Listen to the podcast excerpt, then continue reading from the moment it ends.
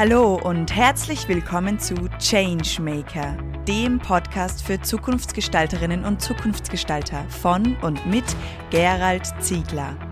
Es erwarten Sie inspirierende Gespräche mit Visionären und Vorreiterinnen aus Wirtschaft, Kultur und Wissenschaft. Alles Zukunftsgestalter, die für glückliche und erfüllte Menschen in einer gesunden, enkeltauglichen Arbeitswelt brennen. Unser heutiger Changemaker Martin Grillovic.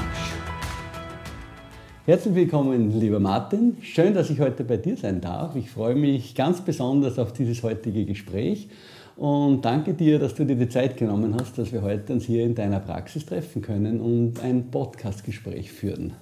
Die Freude ist so auf meiner Seite, Gerald. Es ist so schön. Ich bin natürlich ein bisschen aufgeregt, aber nachdem ich schon viele Podcasts von dir gehört habe, weiß ich, dass es jedes Mal ein Abenteuer ist und dass was auch für mich Überraschendes rauskommen wird. Ja, schön, freut mich. Also es wird immer ein Abenteuer oder es ist immer ein Abenteuer. Und dieses Abenteuer beginnt immer bei den Menschen. Wer ist denn dieser Martin, der mir gegenüber sitzt? Damit die Zuhörerinnen und Zuhörer ein Bild von dir bekommen als Mensch. Über die berufliche Situation und das Werden, das besprechen wir später. Aber jetzt einmal so, wie würdest du dich denn gerne beschreiben? Ja, also es ist grundsätzlich eine der schwierigsten Fragen für mich.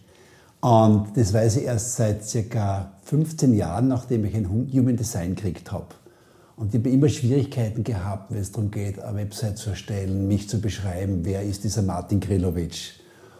Und es war wirklich, es ist immer was anderes rausgekommen und das VIP, wer bin ich, das USP ist nicht. Und im Human Design bin ich drauf gekommen, dass ich ein Ko der Koordinator bin und ganz wenig äh, Anteile waren, wer bin ich, sondern dass ich bin durch die Person, mit der ich in Kontakt bin. Und das hat mich so befreit, weil tatsächlich äh, habe ich es immer wieder gemerkt, je nachdem, in welchem Umfeld ich mich bewege, mit welchem Menschen ich mich bewege, ich erlebe an mir ganz andere Qualitäten. Ich entdecke so viel Neues über mich, aber auch über die Menschen. Und, und das ist so einmal das Grund, deswegen war es so schwierig, wer bin ich? Aber im Moment würde ich sagen, so als, als, als das, was drüber steht, ich würde mich als Forschenden bezeichnen. Viele Jahre hätte ich mich als Suchenden beschrieben. Nachdem ich mittlerweile doch einiges schon entdeckt habe, würde ich eher so beim Forschenden bleiben, weil mich ja, interessiert, was ist das menschliche Potenzial, was, welche Menschen sitzen vor mir, was steckt in denen drinnen, was, äh, was entflammt werden kann oder wo Dinge, die schlummern, ans Tageslicht kommen. Also das ist so meine Leidenschaft und deswegen ist dieses äh, Prinzip des Koordinators, glaube ich, etwas, mit dem ich jetzt sehr gut in, in Frieden sein kann. Mhm, schön. Ja, das, da resoniert einiges in mir, weil ich dich auch so erlebe oder erlebt habe in der Vergangenheit und in ganz unterschiedlichen Settings. Du machst auf der einen Seite äh, Therapie in Einzeltherapie, du machst Paartherapie, also Psychotherapie, du machst aber auch Aufstellungen, du machst auch Seminare, wo es um dieses Erforschen der Potenziale geht. Vielleicht möchtest du da auch hier den Zuhörern noch einmal schildern, was so dein Repertoire bisher war. Und bisher sage ich jetzt absichtlich, wir kommen dann später noch auf diesen Punkt in deinem Leben. Ja, als Vorstand habe ich sehr viel Unterschiedliches. Also meine ersten beruflichen Erfahrungen nach der Matura waren, dass ich eine Tischler-Restauratausbildung gemacht habe. Mhm. Und, ja, und parallel dazu mit, äh, im energetischen Bereich, mit Reiki, mit Rebirthing, verschiedene Artentechniken. Und erst dann bin ich so in den Bereich, wo ich gemerkt habe, na, jetzt, jetzt, lese ich keine Bücher über Tischlerei und Restaurieren, sondern jetzt lese ich mehr und mehr über Kommunikation und äh, Therapie und Potenziale.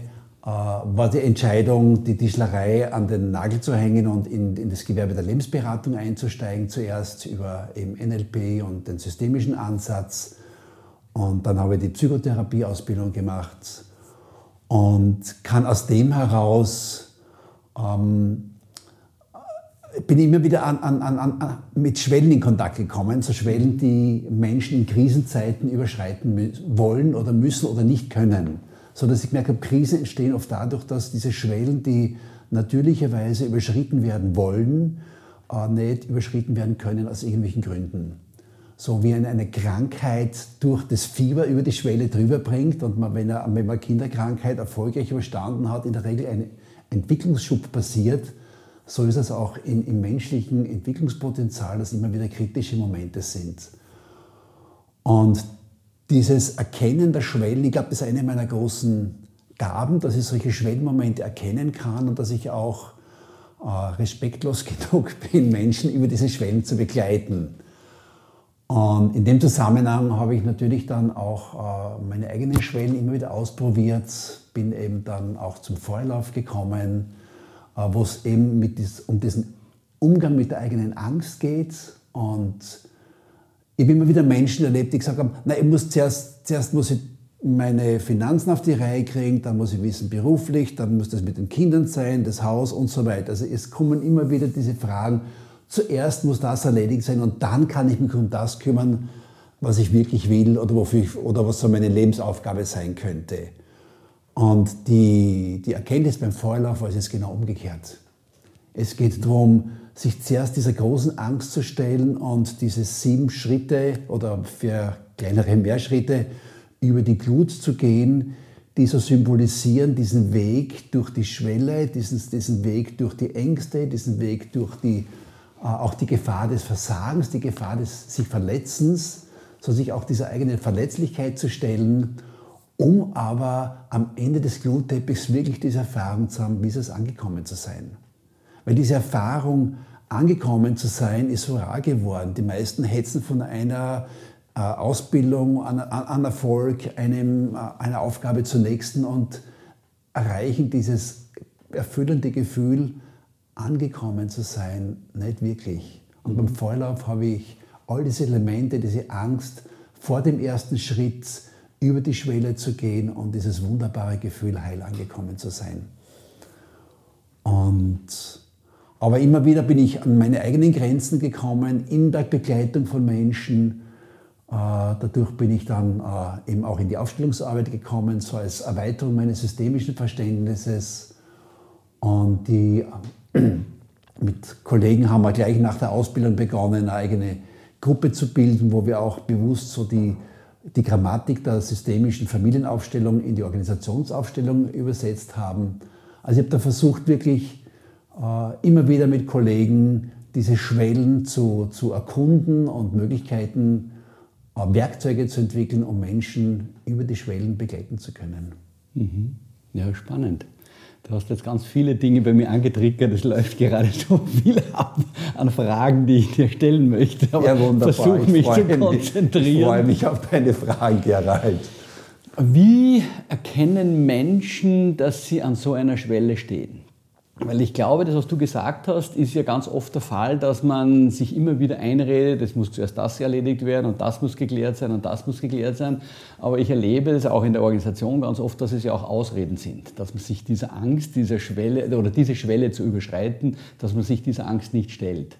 Und jetzt ist die Frage, was würdest du sagen, wie kann jemand erkennen, dass er an so einer Schwelle steht? Ohne dass sie mir jetzt gleich völlig aus der Bahn wirft. Weil es ja. gibt ja auch kleinere Schwellen. Es gibt ja nicht immer nur die lebensentscheidenden Schwellen, wo jemand stirbt oder wo man extrem schwer krank wird oder wie auch immer oder, oder Rückenschmerzen bekommt oder sonst was. Es gibt ja auch kleinere Schwellen, die es gilt, bewusst zu überschreiten. Also meistens ist es ein Bauchgefühl oder ein Herzgefühl, das in etwa lautet, ähm, das ist mir jetzt zu steil, dem bin ich nicht gewachsen, das ist zu früh, ich bin noch nicht weit genug, äh, es wäre gut, aber mhm. so diese, da, da, ist jetzt noch keine Krise, da ist noch keine Krankheit, da ist noch nicht äh, irgendwas ausgebrochen oder was äh, im Entgleiten, aber es ist ein Gefühl, eigentlich wäre das dran, aber. Und, und wenn man diesem Gefühl zu viel Raum geht, wächst die Angst, wächst die Unsicherheit und entweder wendet man sich dann einer kleineren Aufgabe zu, die so ein, ein, ein, ein, ein, ein Schritt, ein, ein, ein kleiner Meilenstein sein könnte in die Richtung und man geht es Schritt für Schritt. Oder man äh, wendet sich was ganz anderem zu und lenkt sich ab, wie du sagst. Mhm. Ja, so, so einen kleinen Bypass sozusagen. Einen kleinen Bypass, ja, um, um es zu umgehen. Mhm. Ähm, kommt aber dann oft, verliert oft den Fokus und kommt aus der Kraft. Mhm. Also viele Menschen verzetteln sich dann, bewusst teilweise oder unbewusst, um sich dieser Schwelle, um, um nicht über die Schwelle drüber zu gehen. Mhm. In, den, in den Mythologien ist ja, ist, die ganzen Sagen sind voll von diesen Schwellen, die markiert werden durch Drachen, durch irgendwelche anderen Abenteuer, die man, äh, die man äh, erfolgreich bewältigen muss wo man natürlich auch an seine, an seine Grenzen gebracht wird, bis an die Grenzen der, des, des Todes. Aber es zeigt sich erst in diesem Schwellenbereich, entwickelt sich die wahre Kraft, entwickeln sich die Potenziale, zeigen sich, was sonst im Verborgenen schlummert und nie äh, äh, entdeckt, nie gebraucht werden würde, wenn man nicht gezwungen wird, diese Fähigkeiten einzusetzen, wenn man nicht gezwungen würde, sich dem zu stellen. Mhm. Gibt es auch noch etwas anderes? Du sagst jetzt gezwungen wird. Äh, du hast aber auch davon gesprochen, das Gefühl, es geschafft zu haben. Und ich arbeite ja auch in den Unternehmen ganz stark auch mit Visionen und Zukunftsperspektiven, die letztendlich auch Lust dafür machen, gewisse Schwellen oder Muster zu durchbrechen, zu überschreiten, wie auch immer man das dann nennt, weil am Ende ja dann etwas winkt oder wartet, wo es sich lohnt hinzugehen. Genau, aber das ist ja auch bei diesen Schwellenerfahrungen, es gibt ja immer einen Schatz, den man schon sieht. So wie der Schatz hinter dem Drachen. Ja, genau. Den weiß man ja, den Schatz, den kennt man, das ist das eigene Potenzial, es ist das eigene, äh, die Lebensaufgabe, mit der viele in Kontakt sind, bevor dann Erziehung, Gesellschaft, Umwelt sagen, warum du und sei doch vernünftig und damit kannst du kein Geld verdienen, was immer. All diese Dinge, die einen verwirren. Das heißt, dieser Schatz ist den meisten schon bewusst. Mhm. Aber der Weg dorthin mhm. geht über die Schwelle und selbst wenn du jetzt äh, deine, deine wunderbare Aufgabe da jetzt ins Spiel bringst und, und Visionen, die sich lohnen, erfüllt zu werden, kenne ich wenige Firmen, die quasi für die, äh, für die der Weg zur Vision Agmade Wiesen war, mhm, sondern nee, der Weg zur Vision beinhaltet meistens auch ein Scheitern oder die Möglichkeit eines Scheiterns, wo man einen ganz großen Einsatz bringen muss, mhm. wo Herz, Verstand und die nötigen Freunde, die nötigen Netzwerkpartner unersetzlich sind, um wirklich dann den Schatz heben zu können. Ja. Und was ich bei dir so, ich habe ja auch schon einige Teil, äh, Dinge teilgenommen bei einigen Veranstaltungen von dir, was ich bei dir so schätze, ist, dass du jemand bist, der diese Dinge auch selbst erlebt hat und nicht nur sozusagen in der Theorie darüber sprichst oder, oder gehört hast, sondern du hast das selbst auch mit dir mitgemacht. Also ich denke an den Feuerlauf oder an dieses Seminar, das ich bei dir machen durfte mit dem Feuerlauf. Ich hatte extremste Angst vorher und irgendwie dann plötzlich war die Angst weg und du hast es geschafft, mit uns in der Runde uns so in diese Stimmung zu bringen, dass für mich dann irgendwann selbstverständlich war, ich laufe da drüber. Ja. Obwohl ich vorher, du hast, kannst dich vielleicht noch erinnern, ja, extremste Angst hatte, auch aus meiner ganzen Familiengeschichte heraus.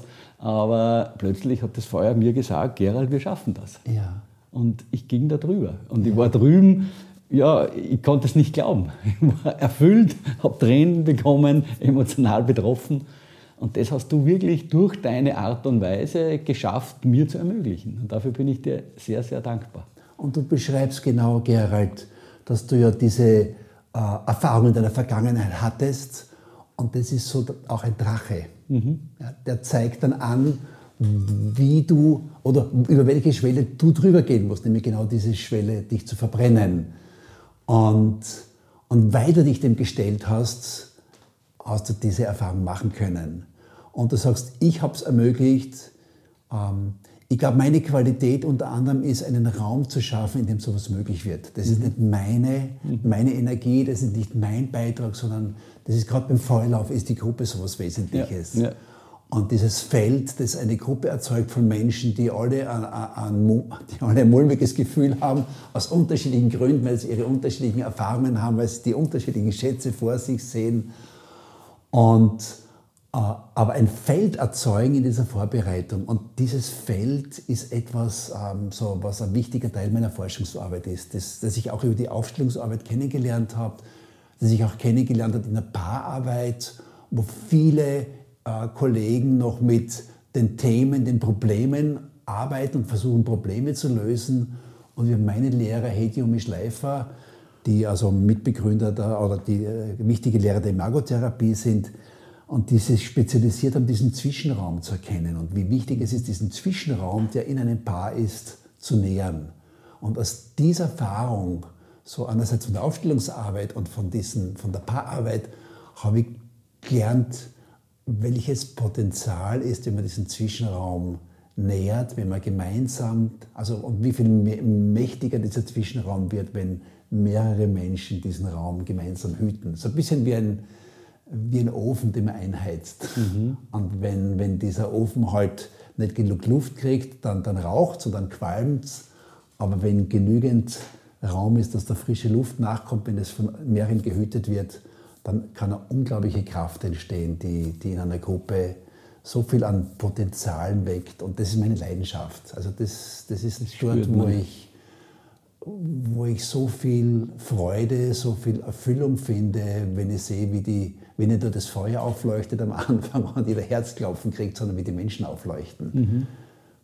Wenn, sie drüber, wenn sie die Schwelle drüber gehen. Mhm. Genau. Und ich möchte nochmal bei dieser Schwelle bleiben oder bei diesem Übergang, weil du hast ja für dich selbst auch jetzt wieder eine Schwelle überschritten. Du hast ja auch vor einigen Monaten gesagt, jetzt brauche ich einmal eine Auszeit, hast dir sozusagen eine Auszeit gegönnt und hast in dieser Auszeit aber ganz viel für dich getan. Du bist nach Amerika gereist und hast dich sozusagen in die Natur begeben. Äh, in eine, ja, in ein, ja, in, vielleicht erzählst du, wohin du dich begeben hast, weil du warst ja auch dort. Und wie, zuerst bevor du erzählst, würde mich noch interessieren, wie ist denn das entstanden in dir? Wie bist du sozusagen, oder wie hast du gemerkt, dass du jetzt wieder an einer Schwelle stehst? Weil von der haben wir ja zuerst genau. gesprochen. Was waren so deine Auslöser, deine Empfindungen, deine Gefühle oder was hat dich sozusagen begleitet dort hinüberzugehen ist, über diese Schwelle. Zuerst von der Auszeit und dann in dieses Abenteuer nach. Ja. Also Übersee. da ist eine komplexere Frage ähm, oder mehrere Antworten dazu. Das eine ist, ich bin einerseits jemand, der unglaublich gerne in einer Gruppe ist mhm. und, und, dieses Feld genießt. Es entsteht, wenn Menschen äh, miteinander ihre Visionen äh, austauschen, ihre Ängste austauschen, ihre Verletzlichkeiten austauschen und gemeinsam einen Weg kreieren, ja, suchen und kreieren, der, der über die Schwelle drüber geht. Äh, zugleich brauche ich dann immer wieder Auszeit, wo ich ganz mit mir allein bin, wo ich absolut so, wo ich meditiere, wo ich meinen Rhythmus habe, wo ich auf niemanden Rücksicht nehme. Also ich, ich brauche beides. Und ich habe das schon öfter genommen in, in äh, und ich bin ja jetzt seit ähm, knapp einem Monat bin ich jetzt offiziell in der Pension. Das heißt, ich, ich und ein Jahr bevor ich mir so bewusst gemacht habe, das ist jetzt so ein wichtiger Lebensabschnitt, habe ich mir das Geschenk gemacht, dass ich zumindest ein, ein Dreivierteljahr Auszeit kriege. Andere haben ein Sabbatical-Jahr, ich habe ein Dreivierteljahr gegeben.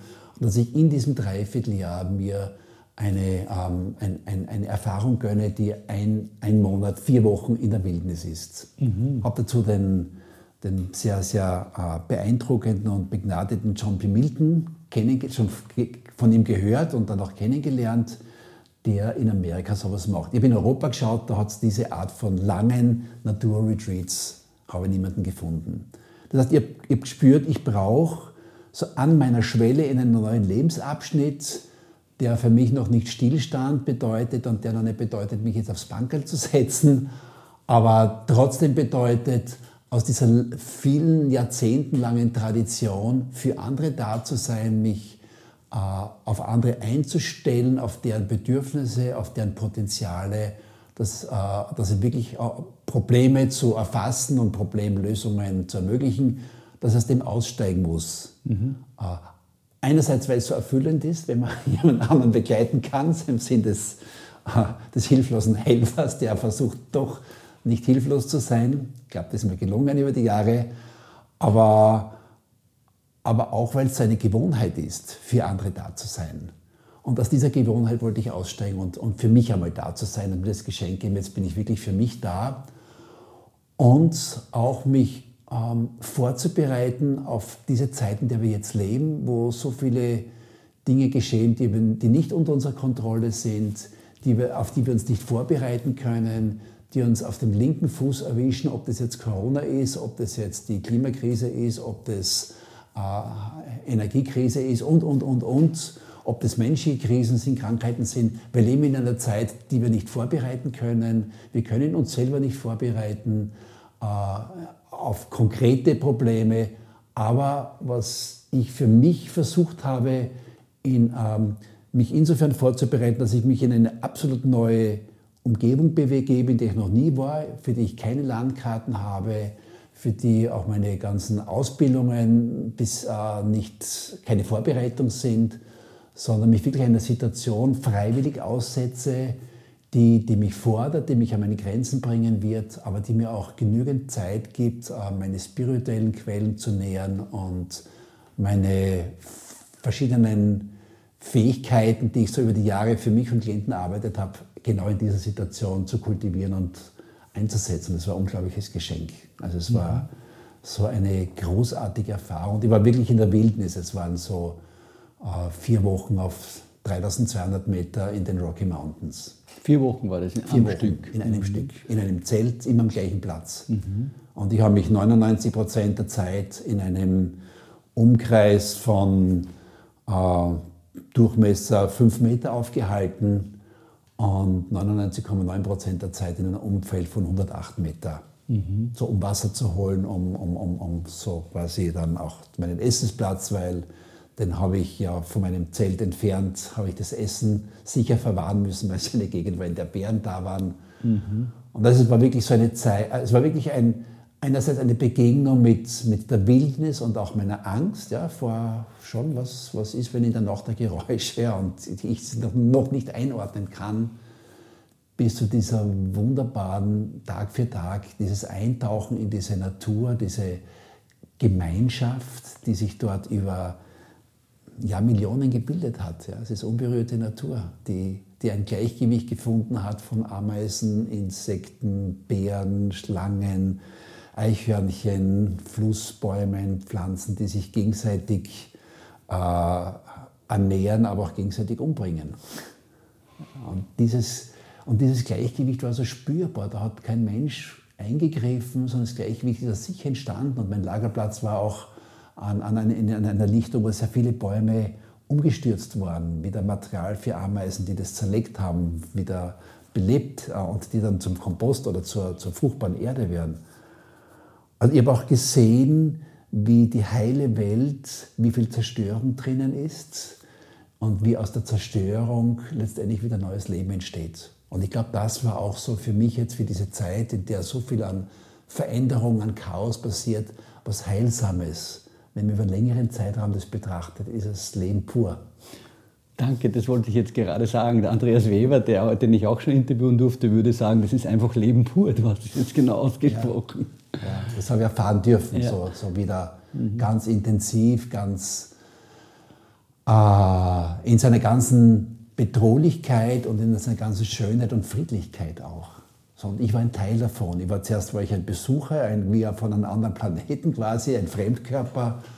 Und nach wenigen Tagen war ich Teil dieses Systems und mhm. habe einfach gemerkt, ich brauchte keine Angst haben. Ich bin da in diesem System gut aufgehoben. Ich bin wohl, ich habe um gebeten um, um wohlwollenden Empfang und der wurde mir mhm. einfach, bevor ich mein Zelt aufgestellt habe, gewährt und in dem Vertrauen konnte ich dann wunderbar dort leben. Wow. Wie war das mit der Angst am Anfang? Ich könnte mir vorstellen, äh, ich war einmal in Thailand in einer Wildnis, allerdings in einem Gebäude und in, der, in dieser Gegend sind also die Geräusche ja wesentlich lauter wie bei uns. Die Blätter sind viel größer und jeder, jedes Blatt, das heruntergefallen ist, hat einen extremen Lärm gemacht, also für uns extremen Lärm. Wie war das dort? Diese Geräusche der Wildnis? Also ich bin ja viel auch in der Nacht im Freien gesessen und die ersten zwei, drei Nächte, wenn so im Rücken ein Geräusch war, äh, war schon einmal so ein Zusammenziehen, ein Erschrecken und ein Schauen dann, was ist es? Und wenn es dann ein Reh ist oder ein Eichhörnchen oder ein Blatt oder ein Ast, der fällt, äh, nach drei Tagen kennt man die Geräusche. Mhm. So schnell ging das? Ja, nach drei, also weil da nichts anderes ja. ist. Bist, also ich habe kein Buch mit, ich habe ein Buch mitgehabt von John Milton, aber ich habe bewusst keine, nicht, keine Mails gecheckt oder Internetnachrichten, sondern war, es war nichts zu tun dort. Also, also ich konnte sehr viel lauschen, sehr viel beobachten. Äh, ich durfte und musste auch nichts verändern. Ich musste dann nichts verbessern, nichts gestalten. Also es war null Auftrag, in dieses System einzugreifen, außer zu beobachten meine und die innere Natur, die meine Gedanken sind, meine Gefühle, meine Körperreaktionen, die äußere Natur, die eben aus Geräuschen, aus Formen, aus Tieren, die kommen und gehen. Und nach drei Tagen habe ich das Gefühl gehabt, dass ich wirklich angekommen war und dass ich mich sicher gefühlt habe. Mhm. Was für mich sehr interessant war, weil du die Angst ansprichst, so in den ersten zwei Tagen äh, war so die Suche nach, äh, nach Spirits, nach Göttern, nach Schutz, nach, nach jemandem, der mich schützt. Mhm. Und ich habe plötzlich sehr gut verstanden, wie so in der früheren, in der Frühzeit der Menschheit dieses Bedürfnis nach Göttern, an die man sich wenden kann, die einen in, mhm. bei Dingen, die man nicht versteht, die man nicht beeinflussen kann, die einen beschützen weil ich war dort tatsächlich sehr verletzlich. Es war, aber ich war allein dort. Ich hatte zwar ein Handy und ich habe gewusst, also äh, wenn irgendwas ist, kann ich schon einen Notruf absetzen, aber grundsätzlich wusste ich, ich muss mich dort allein zurechtfinden. Hast du dich dort hilflos gefühlt? Nie. Nie. Nie. Spannend. Weil das würde man ja meinen, dass man sich dort hilflos dieser Natur ausgeliefert fühlt. So. Verletzlich ja, aber Verletzlich. nicht hilflos. Okay. Also schon eine Verletzlichkeit mhm. und eben dieser Begriff von ausgeliefert. Aber dieser Begriff von ausgeliefert war nur ganz kurz und ähm, hat sich entwickelt in ein, in, in, in, in, eine, in ein Gefühl, in eine Haltung, weil es war mehr als ein Gefühl, weil es war auch bewusst, mit dem ich gearbeitet habe, der Hingabe. Also mhm. Also diese, diese Angst vor dem, was ich nicht kontrollieren kann, äh, was ich nicht beeinflussen kann, auch nicht verhindern kann, wenn es passiert, äh, ist zunehmend einer Hingabe an das, was gerade passiert. Oder so vielleicht eine Haltung, wo ich sage, äh, egal was das Leben mir jetzt schenkt, manchmal sind die Geschenke ja äh, die Verpackungen alles andere als, als nett, aber ich sage ja, weil ich habe es ausgesucht. Und das war das große mhm. Geschenk, das ich mir gemacht habe, dass ich ja diese Situation wollte. Ich kann ja nicht sagen, es ist mir passiert. Mhm. Oder irgendjemand hat mir das angetan, sondern es war meine Entscheidung, mich ähnlich wie beim Feuerlauf, mich in diese, in diese Situation zu begeben, mich schon vorzubereiten, soweit es möglich war, im Sinn von, was nehme ich mit und was könnte mir hilfreich sein, aber ich muss ja alles am Rücken quasi rauftragen auf diese Höhe. Ähm, aber dieses, wirklich dieses, ja, das habe ich mir ausgesucht. So wie man ja manche auch sagen, man hat sich sein Leben ausgesucht, bevor man dann vergisst, dass man sich ausgesucht hat. Mhm. Und dafür Danke zu sagen, dass die Dinge kommen, wie sie kommen und mit all den Herausforderungen. Es hat einfach wirklich heftige Berggewitter gegeben mit stundenlangen Regen, wo ich nicht geglaubt habe, dass mein, mein Zelt es aushält. Mhm. Oder es ist sehr kalt geworden in der Nacht, unter 0 Grad. Und das waren Dinge, mit denen ich nicht gerechnet habe in dieser Jahreszeit. Und trotzdem, wenn dann am nächsten Tag die Sonne aufgeht und das Zelt ist trocken und die Landschaft ist frisch gewaschen und mir wird bewusst, äh, das war so wirklich eine, eine Schlüsselerfahrung beim ersten, bei diesem ersten Berggewitter in der Nacht, stundenlang Regen, und ich bin so in meinen Schlafsack hineingekauert und gehofft, dass das Zelt irgendwie dicht ist. Und, und irgendwann ist mir der Gedanke gekommen, ich bin der Einzige, der sich anscheißt. Die Tiere, die Pflanzen nach wahrscheinlich zwei Monaten Trockenheit, die haben jetzt ihr Fest, mitten in der Nacht. Die mhm. feiern alle das Leben pur. Die, der Bach freut sich, die Bäume freuen sich, die Sträucher freuen sich, die Tiere freuen sich und ich bin wahrscheinlich der Einzige, der mit dem ein Problem hat. Und wie mir das bewusst worden ist und ich so versucht, dann habe in dieses, in dieses kosmische oder, dieses, oder in dieses Fest dieses, dieser Region einzutauchen, war die Angst auch weg. Mhm. Und das war eine Schlüsselerfahrung. Spannend. Wow. Ich habe einfach bewusst gemacht, dass meine Situation äh, bedeutungslos ist zu dem, was die, mein Umfeld quasi gerade miterlebt. Ja, ja. Das ist so dieses zivilisierte Denken, das, das du quasi Denken. mitgenommen hast. Genau. Und das Natur. konnte ich in, ja. durch diesen, und deswegen passt es auch hier wieder, wo ich vorhin gesagt habe, wo man genötigt wird oder wo mhm. man quasi gezwungen wird. Also ohne diese Extremsituation dieses Gewittersturms mit heftigem Wind und Regen und Blitz und Donner da oben im Berg, mitten im Wald, mehr oder weniger, wäre ich nie zu dieser Erfahrung gekommen. Mhm. Mitten in so quasi in dieser zuerst so bedrohlich sich anfühlenden Situation, mich letztendlich dann sicher zu fühlen. Mhm. Und ich glaube, dass äh, diese Erfahrung, äh, diese Art von Erfahrungen, zuerst so an meine Grenzen zu kommen, unterschiedlicher Art, um mich dann wieder sicher zu fühlen, aufgehoben zu fühlen, auch geführt zu fühlen in den Entscheidungen, die ich getroffen habe, äh, gibt mir jetzt die Sicherheit in einer Landschaft unserer Zivilisation, in der alles im Wandel ist und äh, ja, auch viel, viel an Zerstörung sein wird. Ja? Nicht nur in der Ukraine und es werden auch unsere, unsere Firmen umgebaut, es wird unsere ganze Gesellschaftsstruktur umgebaut werden, weil wir einfach nicht so weiterleben können. Und ich habe keine Ahnung, was, es hingeht. Ja? Was, ich, ich wüsste auch nicht als jetzt Präsident von Amerika, welche Entscheidung ich treffen würde. Aber durch diese Erfahrungen weiß ich, es wird gut ausgehen. Mhm. Weil es in der Natur immer gut ausgeht, weil die Natur mhm. immer einen Weg findet, dass das Leben weitergeht. Und auch wir Menschen schon Eiszeit und anderes überlebt haben, ohne Heizkörper und ohne Holz, also Warmwasser. Und also diese Erfahrung hat mich noch zuversichtlicher gemacht, aber weniger, also aber mehr mein Urvertrauen gestärkt, dass, dass es nicht nur gut ausgeht, sondern dass es gut ist, mhm. was passiert. So wie es ist, gut ist. Mhm. Es, es, ist nötig, es ist, es ist ja, absolut ja. notwendig, mhm. weil den Weg, den wir als Menschheit gegangen sind die letzten Jahrzehnte oder den, den, den können wir nicht endlos weitergehen. Mhm. Also es braucht ein, eine Veränderung. Mhm. Und diese Veränderung wird uns auch zwingen, ja, manche, uns als Gesellschaft, aber manche freiwillig einen neuen Lebensweg, eine neue Lebensausrichtung zu finden, mhm.